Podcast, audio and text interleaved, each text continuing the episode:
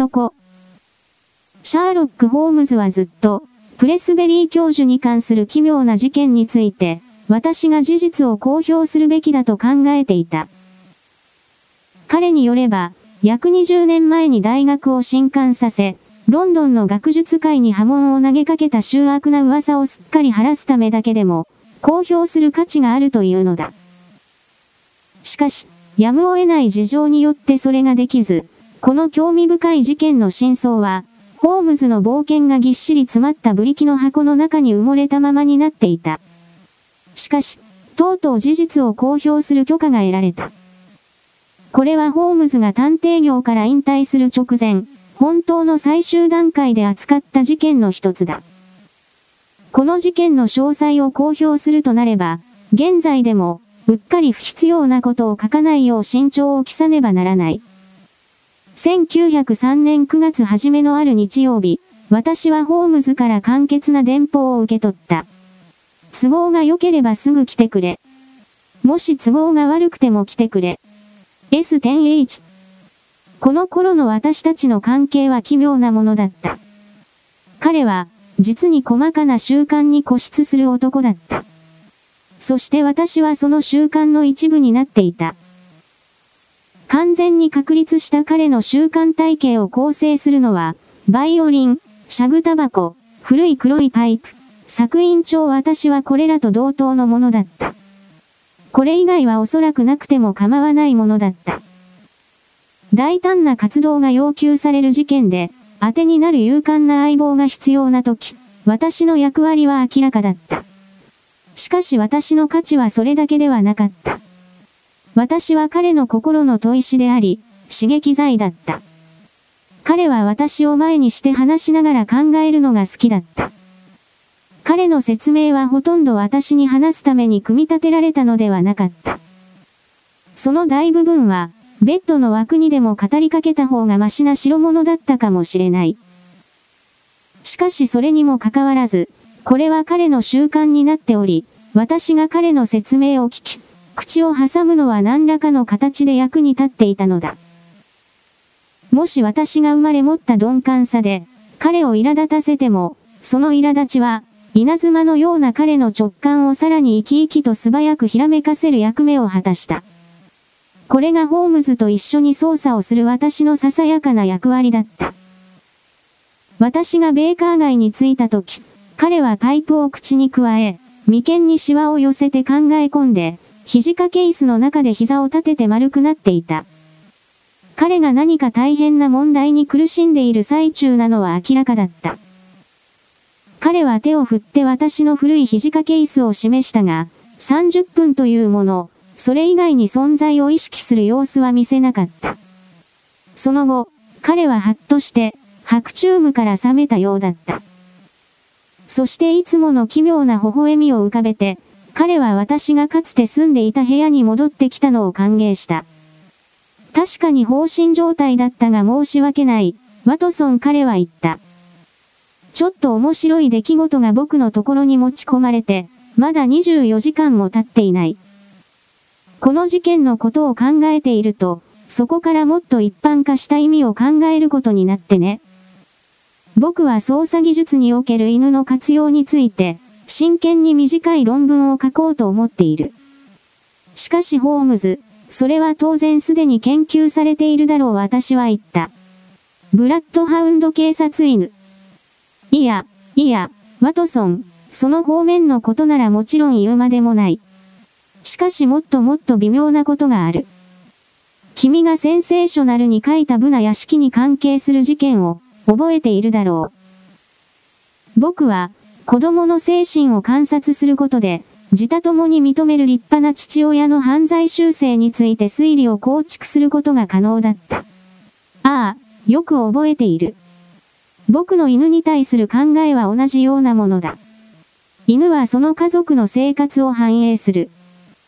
陰気な家族に、はしゃぐ犬とか、幸福な家庭に悲しげな犬、こんなのを見たことがあるか？トゲトゲしい人間にはトゲトゲしい犬がいて、危険な人間には危険な犬がいる。家族の気分のほんのわずかな変化が犬の気分に反映されるのだ。私は頭を振った。ホームズ、それは間違いなくちょっとこじつけだな私は言った。彼は私の意見を気に求めずにパイプにタバコを詰め直して椅子にもたれかかった。最初に僕が話した実用的な応用というのは、今僕が調べている事件に非常に関係が深い。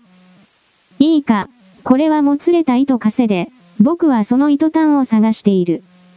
有望な糸端がこの疑問の中にある。なぜプレスベリー教授のウルフハウンド犬、ロイが彼に噛みつこうとしたのか？私はちょっとがっかりして椅子にもたれかかった。私が仕事中に呼び出されたのはこんなにつまらない問題だったのか？ホームズは私をちらりと見た。ワトソンは変わらんな。彼は言った。君は最も由々しき事態が最も小さな出来事にかかっていることを全然習得しないな。しかしこれは一見して奇妙じゃないか。真面目な年配の賢人がだ。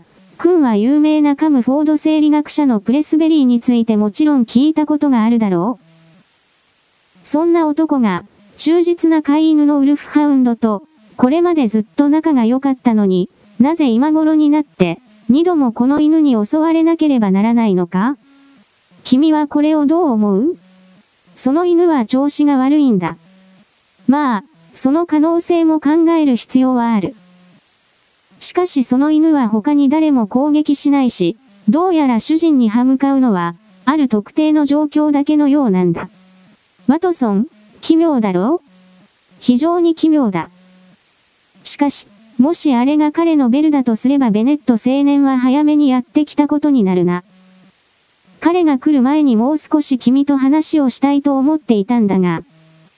気ぜわしい足音が階段から聞こえ、扉を鋭く叩く音がした。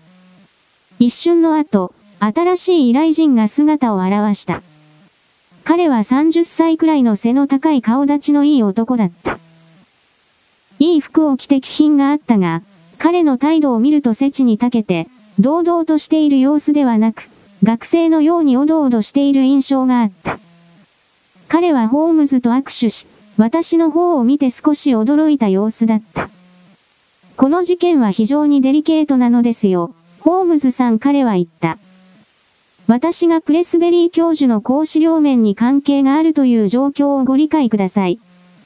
第三者がいる前でお話しするということは、本当にできかねるのです。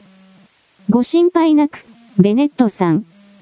ワトソン博士は非常に口の固い人物です。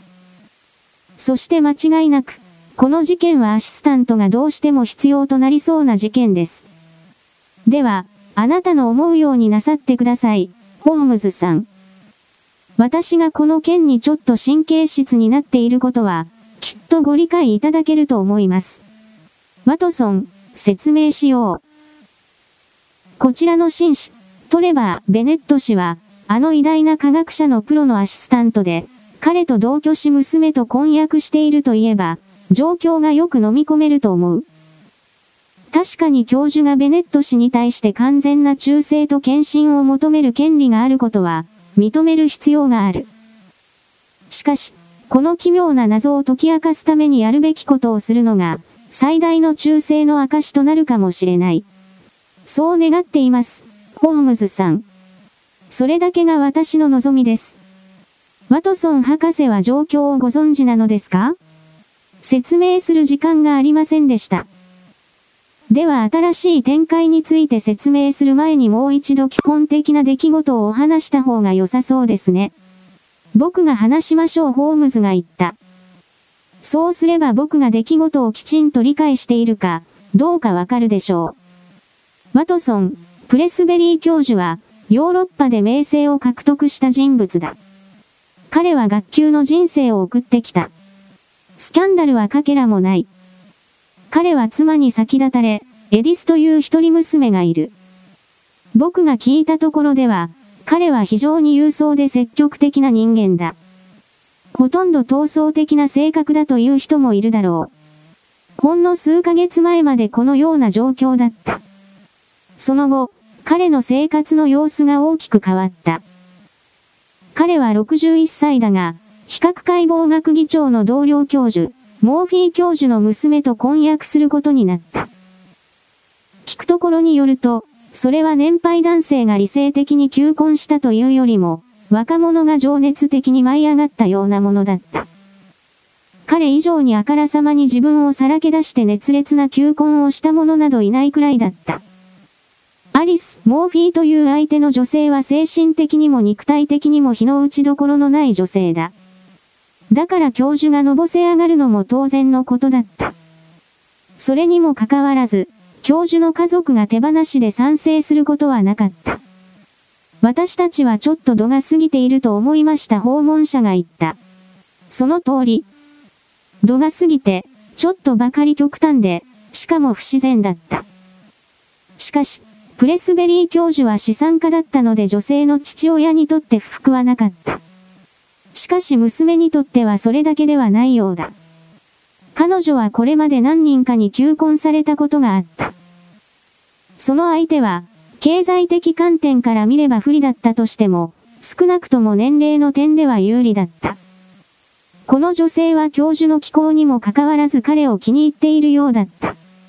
障害になるのはただ年齢だけだった。この頃、突然、教授の日常生活におかしなことが起き始めた。彼は以前なら決してやらなかったことをやったのだ。外出したが、どこに行っていたのか全く言わなかった。彼は2週間かを離れ、かなり旅に疲れた様子で戻ってきた。普段はザックバランに話をする人間なのに、どこに行っていたかということは、ほのめかしもしない。しかしたまたま、依頼人のベネット氏が、プラハにいる仲間の生徒から、プレスベリー教授を見かけて話はできなかったが嬉しかったという手紙を受け取った。この手紙でやっと家族が教授の行き先を知ったのだ。ここからが重要だ。時間が経つにつれて、奇妙な変化が教授に現れ始めた。彼はこそこそして陰険になった。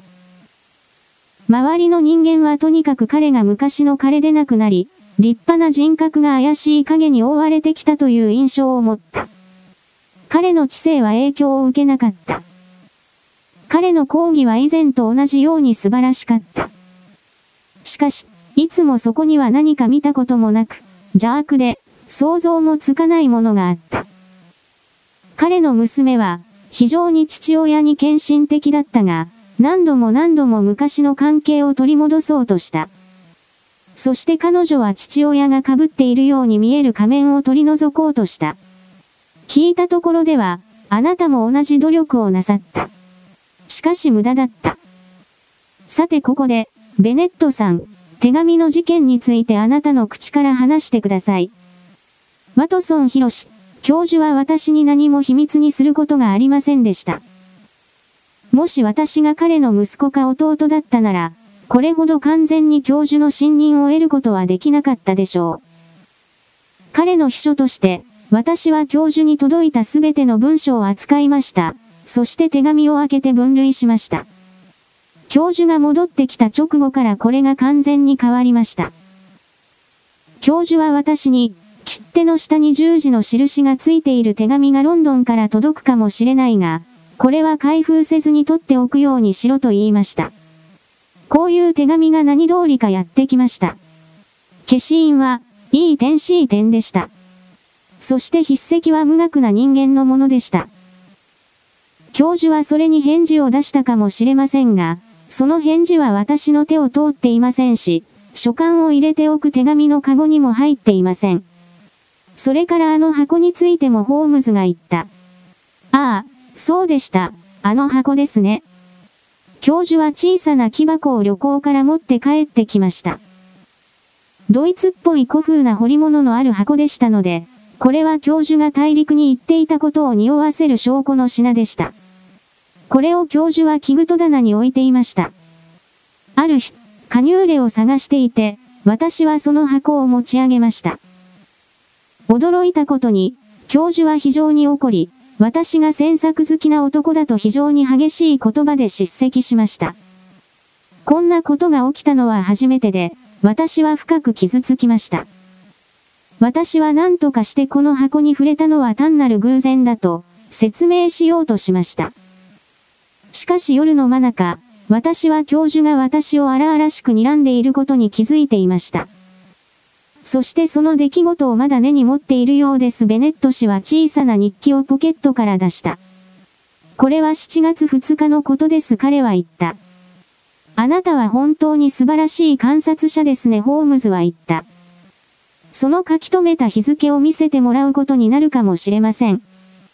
私は偉大な死より色々と習いましたが、これもその一つです。教授の行動に異常な点が見られるようになってから、彼の状態を分析するのが私の責任だと感じるようになりました。ですから、教授が書斎からホールに来た時、ロイが襲いかかったのは、私は同じ7月2日のことだと記録しています。さらに、7月11日、同じような騒ぎが起きました。それからさらに別の記録が6月20日にあります。その後、私たちはロイを厩舎へ追い出させねばなりませんでした。ロイは可愛い愛情豊かな動物です。こういう話はうんざりですかね。ベネットは責めるような口調で言った。ホームズはあからさまに話を聞いていなかったからだ。彼の顔は硬直し、目はぼんやりと天井を見ていた。気合を入れて、彼は自分を取り戻した。奇妙だ。非常に奇妙だ。彼はつぶやいた。こういう詳細は知りませんでしたよ、ベネットさん。以前から伺っていた話はこれで完全に終わりですよねしかしあなたはそれ以降の展開があるとお話ししていましたね。何か恐ろしい記憶が蘇ったかのように、訪問者の気さくで実直そうな顔が曇った。私がお話しすることはおとといの夜に起きました彼は言った。午前2時頃、私は目を覚ましたまま、横になっていました。その時、鈍いくぐもったような音が廊下の方から聞こえるのに気づきました。私は扉を開けて外を覗きました。まず、説明しておかねばならないのは、教授の寝室が廊下の突き当たりあることです。日付はいつですか？ホームズが尋ねた。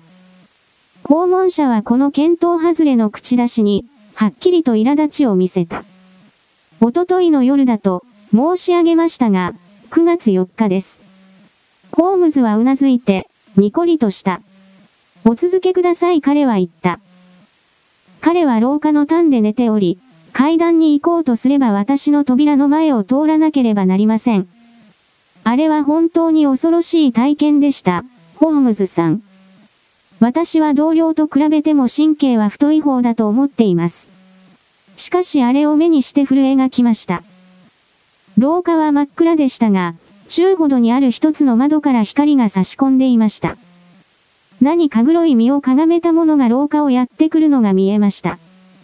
突然それが光の中に現れました。そしてそれは教授だとわかりました。教授は張っていたんです。ホームズさん、張っていたんですよ。完全に四つん這いになってはいませんでした。むしろ、顔を両手の間に向けて手をついて歩いていたと言うべきでしょうか。それでも彼は簡単に動けるようでした。私はこの光景に完全に立ちすくみましたが、教授が私の戸口に来たので、やっと前に出て手をお貸ししましょうかと話しかけました。その返事はとんでもないものでした。教授は羽を切ると、不愉快な言葉を私に浴びせ、私をさっと横切って、階段を降りていきました。私は1時間ほど待っていましたが、彼は戻ってきませんでした。外が明るくなるまでは、戻ってこなかったはずです。どうだ、ワトソン、これをどう思う？ホームズは珍しい標本を差し出した病理学者の雰囲気で尋ねた。もしかすると腰痛かもしれないな。激しい発作でそんな風な歩き方しかできない症状は知っているし、あれほど苛立たしい病気はないからね。見事だ、ワトソン。君の話はいつでも足が地についているな。しかし彼は一瞬まっすぐ立つことができたので、腰痛というのは認めがたいな。教授はこれまでにないほど健康ですベネットが言った。実際、私がここ数年知っている以上に創建になりました。しかし、事件は事件です、ホームズさん。これは警官に相談するような事件ではありませんが、それでもどうしたらいいか全く途方に暮れています。そして何か妙な風に私たちが惨劇に向かって流されているような予感がするんです。エディス、ミス・プレスベリーも、これ以上放っておけないという意見に同意しています。これは確かに非常に興味深く示唆に富んだ事件ですね。どう思う、ワトソン医者の立場で言えば私は言った、精神鑑定医の症例のように思えるな。老紳士の脳内処理が恋愛で攪乱された。彼はその熱情を断ち切れないかと願って海外に旅行した。手紙と箱は、何か別の個人的金融取引に関係があるんだろう。多分、交際だ。または株券だな。箱に入っているのは、そしてもちろんウルフハウンドはその金融取引が気に入らないわけだな。いや、いや、ワトソン、それ以上のものがある。今、僕は正しさできるだけだ。シャーロック・ホームズが何を示唆しようとしたのかはわからない。この瞬間に、扉が開いて若い女性が部屋に姿を見せたからだ。彼女が現れると、ベネット氏は叫び声を上げて羽を切った。彼女が差し出していた手を掴もうと両手を差し伸べて駆け寄った。エディス、どうした？何も起きていないよね？後を追わなければと思ったの。ああ、ジャック、本当に怖かったわ。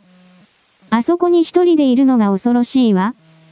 ホームズさん、こちらが話していた女性です。私の婚約者です。徐々に結論に近づいていたところだ。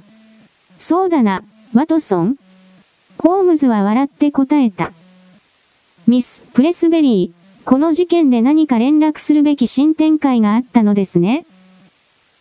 やってきたのは、昔ながらのイギリス女性という感じの理髪で美しい女性だったが、ベネット氏の横に座りながらホームズに微笑を返した。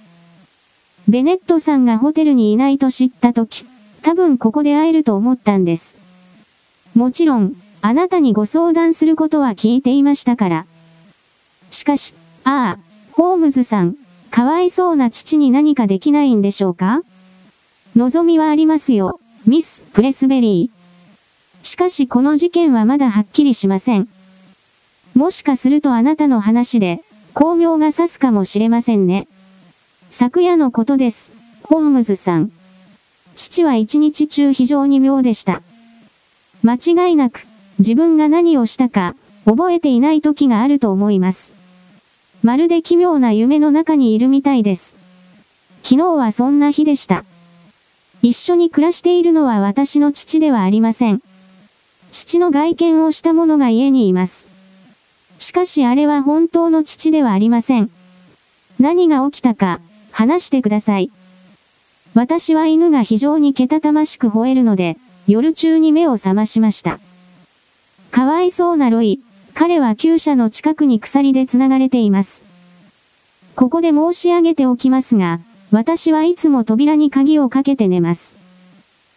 それは、ジャックが、ベネットさんが、お話してくれるでしょうが、私たちは全員、危険が迫っているような予感がしています。私の部屋は3階にあります。たまたま窓のブラインドが上がっていて、外は明るい月光に照らされていました。狂ったように吠える犬の鳴き声を聞きながら、横になってその四角い光をじっと見ていたとき、私は、父の顔がこちらを見ているのに気づいてぎょっとしました。ホームズさん、私は驚きと恐怖でほとんど死にそうになりました。窓ガラスに顔を押し付け、窓を押し上げようと片手を上げたように見えました。もし窓が開いていたら、私はきっと気が狂っていたと思います。あれは幻覚ではありません、ホームズさん。そう考えたくなるのはわかりますが、違います。私が身動きもできずに顔を見ていたのは多分20秒かそこらでした。その後、その姿は消えました。しかし私は、ベッドから飛び出して窓の外を見ることができませんでした。私は朝まで寒気がして震えていました。朝食の時、父はトゲトゲしく荒っぽい態度でした。そして夜の事件については何も触れませんでした。私も言いませんでしたが、ロンドンまで出る口実を作り、そしてここに来ました。ホームズはミス・プレスベリーの話に完全に驚いた様子だった。お嬢さん、あなたの部屋は3階だとおっしゃいましたね。庭に長いはしごがありますか？ありません。ホームズさん、それが驚きなんです。あの窓まで行くことことができる方法はありません。それなのに父がそこにいたんです。日付は9月5日なりますね、ホームズが言った。これは確かに事態が複雑になりますね。今度は若い女性が驚きを見せる番だった。日付に言及したのはこれで二度目ですね。ホームズさんベネットが言った。それがこの事件に関係するということはあり得るんですか？あり得ます。大いにあり得ます。しかし現時点でまだ材料がすべて揃っていません。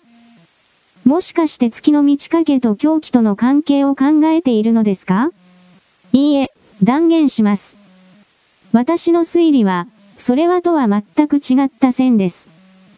よろしければ、あなたの手帳を貸していただけませんか？そうすれば日付をチェックします。ワトソン、これから我々がやるべきことははっきり決まったと思う。この若い女性が我々に教えてくれた。そして僕は彼女の直感には最大限の信頼を置いているが彼女の父親は特定の日付に起きたことを、ほとんど、または全く覚えていないらしい。ですから私たちは、そういう日に彼が私たちと会う約束をしたかのようなふりをして、訪問します。きっと自分の記憶がなくなったせいだと思うでしょう。このように教授を近くでじっくりと観察することから、調査を開始しましょう。それは素晴らしいベネット氏が言った。しかし、あらかじめ言っておきますが、教授は時々怒りっぽく暴力的になることがありますよ。ホームズは微笑んだ。私たちは直ちに行かなければならない理由があります。もし僕の理論が正しいなら、どうしてもそうしなければなりません。ベネットさん、明日間違いなく我々はカムフォードに伺います。僕の記憶が正しければ、あそこにはチェッカーズという名前の宿があり、ポートワインは波以上でシングは申し分ない。ワトソン、これから数日、我々の運命は、ここが一番ありがたいという場所になるかもしれないな。月曜の朝、我々は有名な大学の街へ向かっていた。これは、いつもあちこちに出歩いているホームズにとっては簡単なことだった。しかし私の方は、診療がこの頃までにはかなり忙しくなっていたので予定のやりくりが大変で、とんでもない慌ただしさだった。ホームズは、彼の言っていた古ぼけた簡易宿舎に旅行カバンを預けるまで、事件に関して何も語らなかった。ワトソン、ちょうど昼食前に教授に会おうと思う。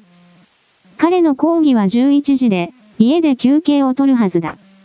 訪問する口実は何があるかな？ホームズは手帳をちらりと見た。8月26日に興奮期があった。彼はこういう時期何をしたかははっきりしないと仮定していいだろう。もし我々が約束をしてきたと言い張れば、彼はあえてことを唱えたりはしないと思う。これをやり遂げるのに必要なズうずうしさはあるかな？やれるだけやるさ。素晴らしい、ワトソン。勤勉と向上心の結合か。やれるだけやる、我々のモットーだ。この土地の親切な友人がきっと案内してくれるだろう。そういう友人の一人が後ろで漁者をやってくれた見事な馬車に乗り、私たちは古い学寮の並びを過ぎ、最後には並木道の馬車道へと曲がり、周りを芝生に囲まれて紫の藤に覆われた見事な家の戸口に着いた。プレスベリー教授の家は、住みやすいだけではなく、すべてにおいて贅沢とも言うべき気配に包まれていた。我々が馬車を止めたとき、すでに白髪混じりの頭が正面の窓から見え、もじゃもじゃの眉の下から大きな骨製のメガネ越しに我々を見極めようとする鋭い視線を感じた。間もなく、我々は実際に彼の書斎に入った。そしてこの謎めいた科学者は、その気候が我々をロンドンから呼んだのだが目の前に立っていた。彼の態度にも外見にも風変わりな様子は全く見られなかった。彼は滑腹が良くて顔が大きく、厳格で背が高く、フロックコートを着ていた。彼は抗議をする人間に要求される威厳ある態度を持っていた。顔の中で一番驚くべきものは彼の目だった。鋭く、機敏で、狡猾さすれすれの抜け目なさを備えていた。彼は我々の名刺を見た。お座りください。何のご用ですかな？ホームズは愛想良い笑顔を見せた。それは、今あなたにお伺いしようとしていたことです、教授。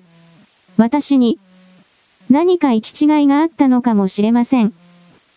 私は別の人間を通じてカムフォードのプレスベリー教授が私の手助けを必要としていると伺いました。ほう、そうか。私には激しい灰色の目に悪意がきらめいたように見えた。君はそう聞いたんだなそういった人間の名前を聞かせてもらおうか？申し訳ありません、教授。しかしこれは機密を要する事項です。もし間違っているのが、私なら、何も問題は起きていませんね。ただ、申し訳なかったとお詫びするしかありません。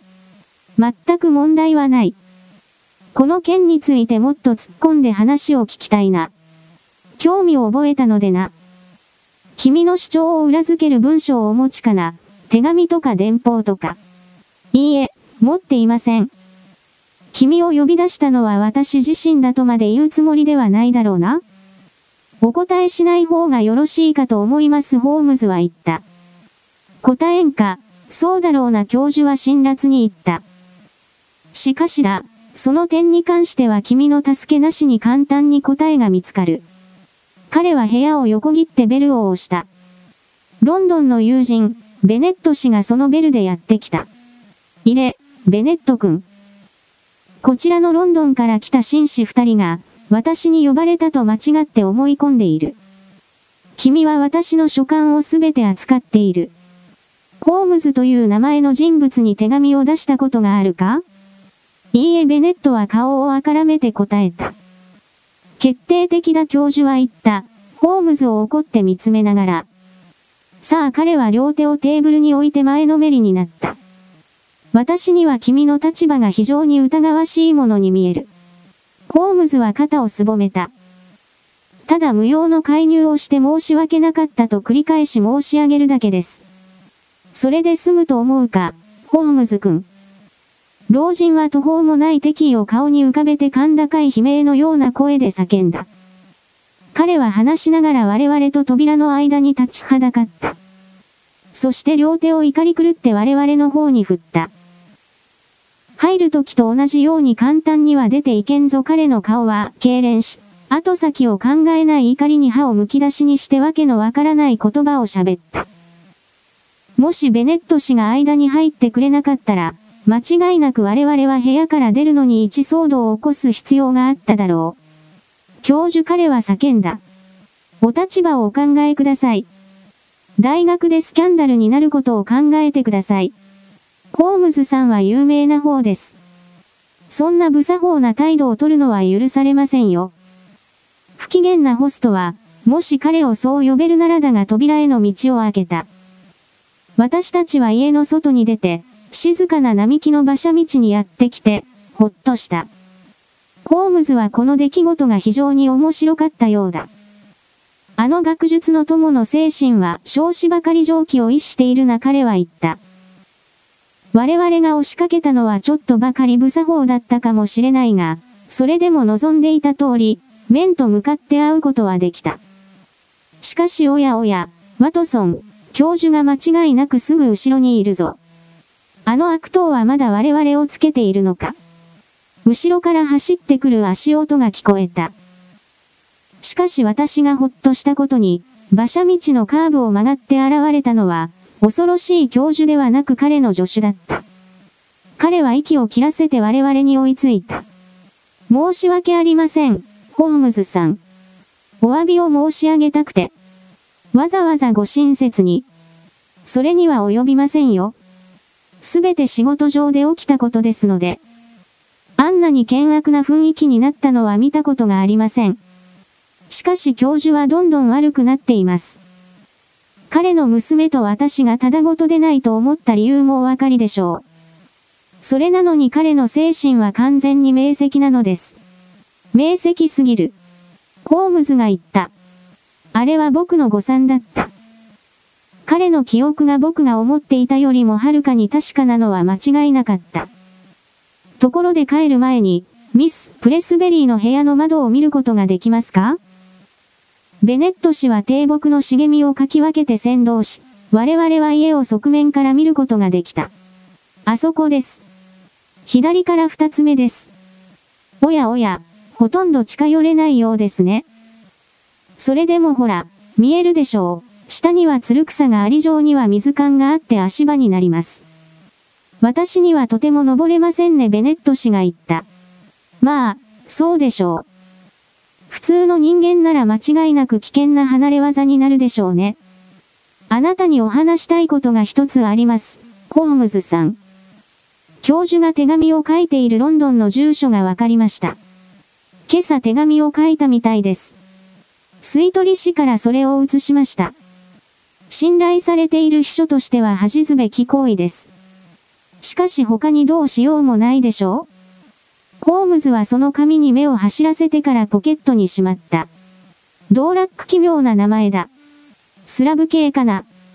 ええこれは重要な証拠です。我々は今日の午後ロンドンに戻ります。ベネットさん。ここにいても良い仕事はできないと思います。教授は犯罪を犯していないので逮捕することはできませんし、彼が発狂していると証明できませんので、監禁することもできません。今のところ、どうすることもできません。では一体私たちはどうしたらいいんでしょうか？ちょっと我慢してください、ベネットさん。すぐに事態が動きます。私が間違っていなければ、来週の火曜日に重大な局面がやってくるでしょう。私たちはその日に必ずカムフォードにやってきます。それまでの間、どうしようもなく不愉快な状況ですが、もしミス・プレスベリーがロンドン滞在を伸ばせるなら、それは簡単です。ではすべての危険が去ったと我々が判断するまで外泊させてください。それまでの間、教授の好きなようにさせて邪魔をしないようにしてください。機嫌がいい限りは何も問題ありません。教授があそこに。ベネットはぎょっとして小声で言った。枝の間から覗くと、背の高い用心深そうな人影が玄関から出てきてあたりをキョロキョロするのが見えた。彼は線形姿勢で、両手を体の前でまっすぐ伸ばしてブラブラし、頭が左右に向けられた。秘書は別れに手を振ると、木々の間を抜け、間もなく教授と合流するのが見えた。そして二人は、活発に、というより興奮した様子で話をしながら、一緒に家に入っていった。あの老人は鋭く見破っていると思うなホームズはホテルの方に歩きながら言った。僕は、ちょっと会っただけで、彼が特に明晰で論理的な頭脳を持っていることにピンときた。もちろん、ちょっと激高しすぎだが、向こうの目から見れば、もし探偵が自分の生活に出現して、家族の行動に疑問があれば、腹立たしくなる理由もあろうというものだ。ベネット君は居心地の悪い思いをしているだろうな。ホームズは途中で郵便局に立ち寄って電報を一本打った。その夜、返事が届いた。彼はそれを私の方に投げた。コマーシャル、ロードに行ってドーラックと会う。温厚な人物、ボヘミア人、年配。大きな雑貨店を営む。マーサ。マーサは君が出て行った後の人間だホームズが言った。彼は決まりきったことを調べる何でも嫌だ。我らの教授がこんなにも密かに手紙をやり取りしているドーラックという男についてちょっと知っておくのは重要なことだ。この男の国籍は、プラハ訪問と関係がありそうに思えるな。関係あることに出会えて嬉しいよ私は言った。今は、お互いに全く無関係で説明のつかない出来事ばかりに直面しているような気がする。例えば、怒ったウルフハウンドとボヘミア訪問とか、それと廊下を夜張ってくる男の間にどんな関係があると言うんだ。君の日付に関しては、全体の中で最も秘密めいたものだしな。ホームズは微笑んで両手をこすり合わせた。言い忘れたが、私たちは古いホテルの今で、ホームズが話していた有名なヴィンテージワインの瓶を置いたテーブルの両側に腰を下ろしていた。では、これから、まず日付について取り上げよう彼は指先を突き合わせ、まるで授業で生徒に話しかけるような態度で言った。あの素晴らしい青年の日記を見ると、7月2日に事件が起きたことがわかる。そしてそれ以降、僕の記憶では一つだけ例外があったが、9日間の間隔で起きているようだ。このようにして最後の発作は9月3日の金曜日に起きた。これもその前の8月26日同様一連の流れの中に収まる。これは偶然の一致を超えている。私は同意するほかなかった。では、こういう暫定的な説を立ててみよう。9日ごとにこの教授は何か強い薬物を摂取する。それは一時的だが非常に強い有害な効果を示す。彼がもともと持っている暴力的な性格がそれによって激しくなる。彼はプラハに行った時にこの薬を飲むことを覚えた。そして今はロンドン在住のボヘミア人の仲介でそれを調達している。これで全て辻褄が合うじゃないか、ワトソン。しかし犬は窓の顔は？廊下を這う男は？まあ、まあ、まだ始めたばかりだ。次の火曜日までは新しい展開は期待できないに違いない。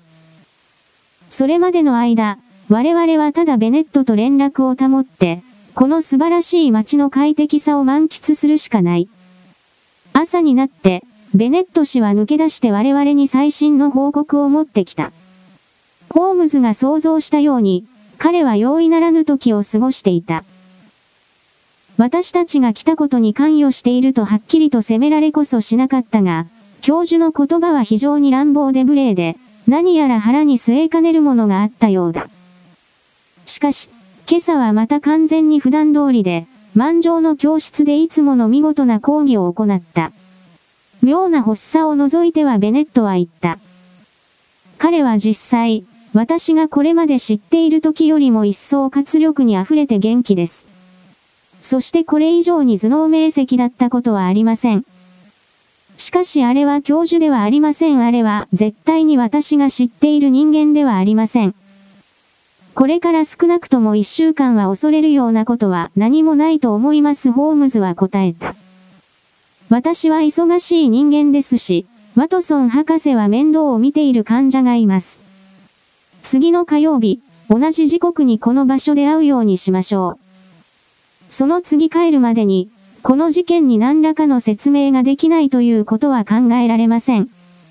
もし完全に決着をつけられないとしてもしてもです。それまでの間、起きたことは欠かさず連絡するようにしてください。それから数日間、私はホームズとは全然会わなかった。しかし月曜の夜、私は次の日に列車で会おうという短い手紙を受け取った。カムフォードへ向かう途中に彼が私に話したところでは、すべては問題なく、教授の家の平穏は乱されなかった。そして教授自身の振る舞いも完全に正常だった。さらに、ベネット氏が彼がその夜チェッカーズの古い部屋を訪問した時、我々にこのような報告をした。彼のロンドンの文通相手から今日連絡がありました。手紙と小さな小包がありました。両方とも私が触らないようにと注意する十字の印が切手の下にありました。それ以外は何もありませんでした。どうやら、確実に判明しそうだな彼は険しい顔で言った。さあ、ベネットさん、僕の考えでは、我々は今夜何らかの結論に到達します。もし僕の推理が正しければ、この事件を完全に解明する絶好の機会がやってきます。そうするためには、教授を監視下に置いておくことが必要です。だから、僕はあなたが寝ずに監視することを提案します。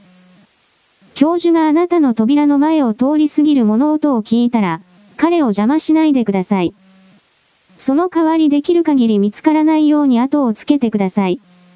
ワトソン博士と私は近くにいます。ところで、あなたが話していた小さな箱の鍵はどこにありますか？教授が懐中時計の鎖につけています。我々はそれも調査しなければならないと思いますね。最悪でも、ジョーはそれほど頑丈ではないはずです。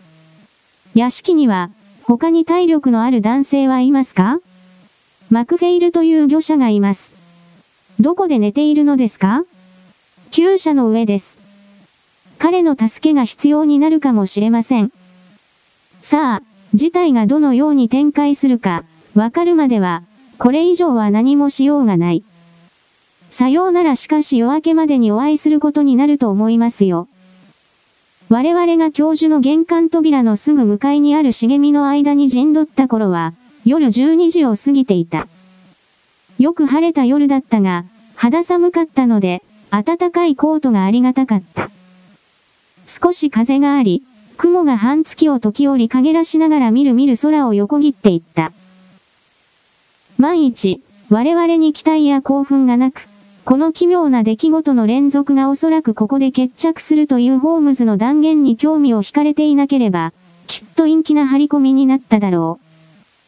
もし9日間周期というのが有効なら、今夜の教授は最悪の状態に違いないホームズが言った。事実はこうだ。この奇妙な症状は彼がプラハに行った後から始まった。彼はロンドンにいるボヘミア人の業者と秘密に連絡を取り合っている。この男はおそらくプラハの誰かの代理人だ。そして彼はまさに今日小包を受け取った。すべての点が一つの方向を指している。彼が何を飲んでるか、そして彼がなぜそれを飲んでいるかは我々にはまだわからない。しかしそれが何らかの形でプラハから来ていることは間違いない。彼は、9日ごとに服用するという明確な指図のもとにその薬を飲んでいる。僕が最初に注目したのは、この点だった。しかし彼の症状は非常に変わっている。指の関節を見たか？私は見ていないと答えるしかなかった。僕がこれまでの経験で全く見たことがない太く骨張った形状だ。手はいつでも最初に見るものだよ、ワトソン。その後、袖口、ズボンの膝、靴だ。非常に奇妙な指関節だ。こいつはただ、ある発展形態によってのみ説明可能だ。提唱したのはホームズは話をやめて手で額をピシャリと打った。ああ、ワトソン、ワトソン、なんて僕は馬鹿だったんだ。こいつは、一見とても信じられないようだ。しかしそれでも真実に違いない。すべての点が一つの方向を指している。どうやってこの相互関係を見逃すことができたんだ？あの指関節、どうやってあの指関節を見逃すことができたんだ？それにあの犬。あのツタ。間違いなく僕が夢に描いていた小さな農園に隠居する時が来たな。見ろ、ワトソン。来たぞ。自分の目で確かめるチャンスがあるぞ。玄関扉がゆっくりと開いた。そしてランプの光を背景に、プレスベリー教授の背の高い姿が見えた。彼は部屋着を着ていた。戸口に影のように立ってる教授は、私たちが最後に見た時のように、前かがみになって手をブラブラとしていた。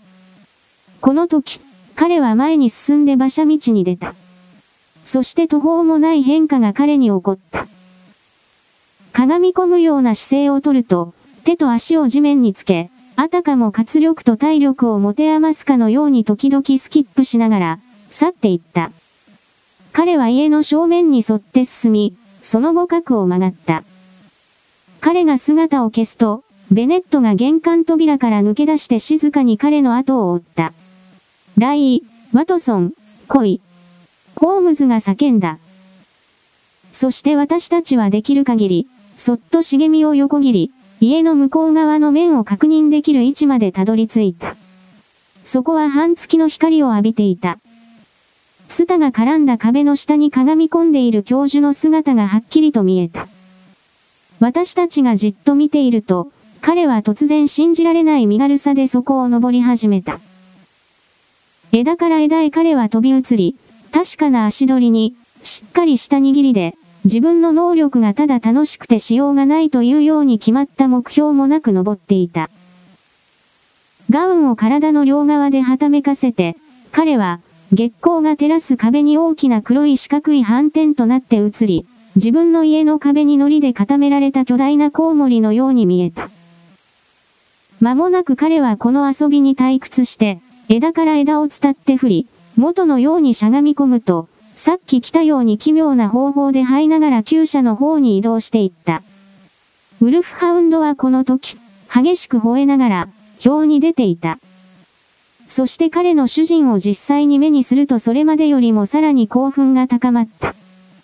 犬は鎖をピンと張り、絶望と怒りに身を震わせていた。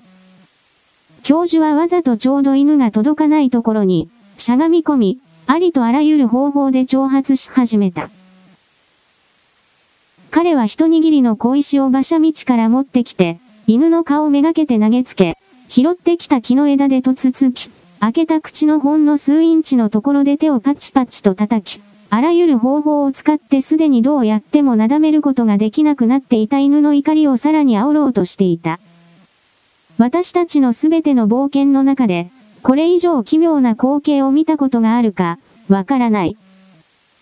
この無表情でまだ威厳を残した人物が、怒り狂った犬をもっと怒らせようと刺激しながら、カエルのように地面に這いつくばっていた。犬は巧妙に計算された虐待行為によって彼の前で棒立ちになって怒り狂っていた。そしてその瞬間、それは起こった。鎖が切れたのではなかった。そうではなく、首輪がすっぽりと抜けたのだ。それが首の太いニューハウンドランド犬用の首輪だったためだ。金属が落ちるガチャリという音がした。そして次の瞬間、片方は怒りにうなりを上げ、もう一方は、恐怖に奇妙な裏声の叫びを上げ、犬と人間は一緒に地面を転がっていた。教授の命は風前の灯火火だった。獰猛な犬はしっかりと喉元に食いつき、牙が深々と刺さるまで噛み締めていた。そして我々が彼らのところに到着して両者を引き離すまでに教授は意識を失っていた。犬を離すとき、私たちにも危害が及ぶ恐れがあった。しかしベネットが現れて声をかけると、大きなウルフハンドはすぐに落ち着いた。この大騒ぎを聞きつけて、厩舎の上の部屋の魚者が眠そうだが驚いた様子でやってきた。無理もない彼は頭を振りながら言った。前にも揉めているのを見たことがある。遅かれ早かれ犬にやられると分かってましたよ。犬をつなぎ、我々は一緒に教授を彼の部屋まで担ぎ上げた。ベネットは、医師免許を持っていたので、切り裂かれた喉を覆っている私を手助けした。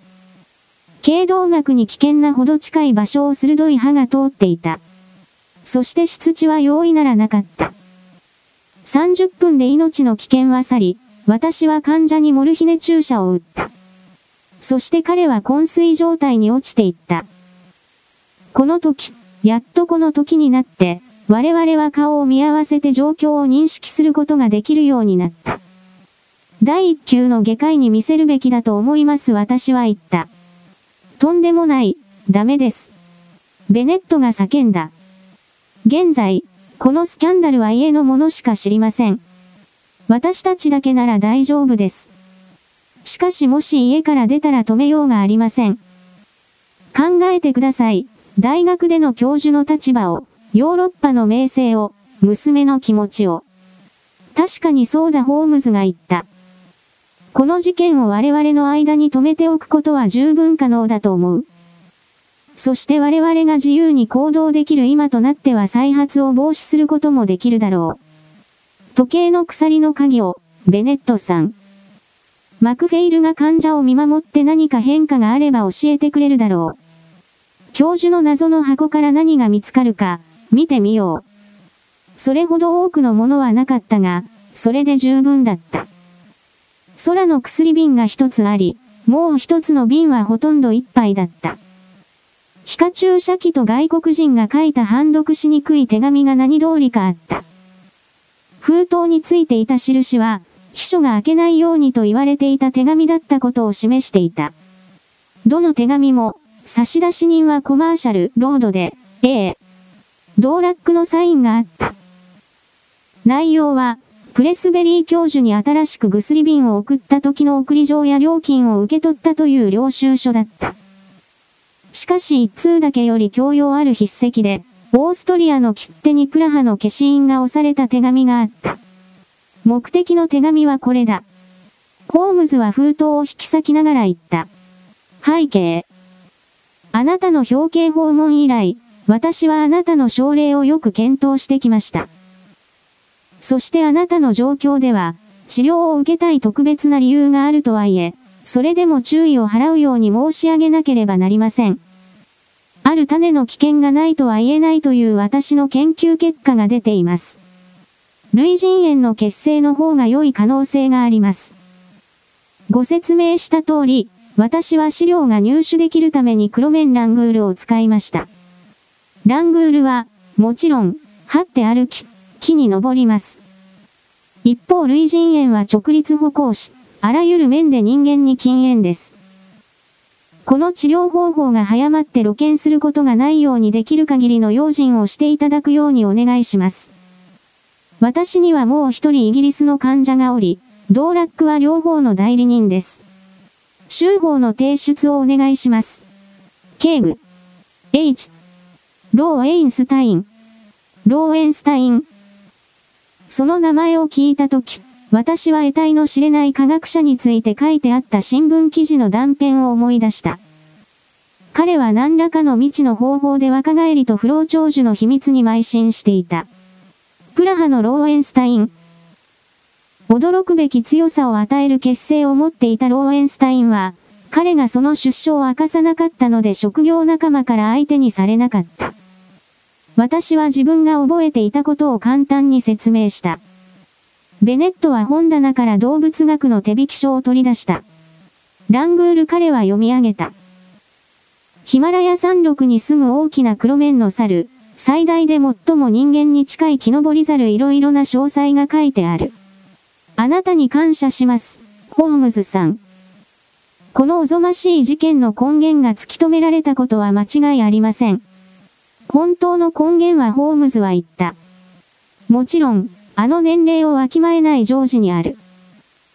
これが衝動的な教授に、望みを叶えるには自分自身を青年に変えることしかないという考えをもたらした。もし人間が自然の上を行こうとすれば、その下に落ちることは避けられない。人間が宿命のまっすぐな道を外れれば、最も高度な知能を持った男でも動物に戻ってしまいかねない彼は薬瓶を手にして、その中の透明の液体を見つめながらしばらくの間座って物思いにふけっていた。僕がこの男に毒物を流通させた刑事責任を問う手紙を書けば、もうこれ以上心配することはないだろう。しかし再発しないとは限らない。別の人間がもっといい方法を見つけるかもしれない。ここには危険がある。人類に対する非常に差し迫った危険が。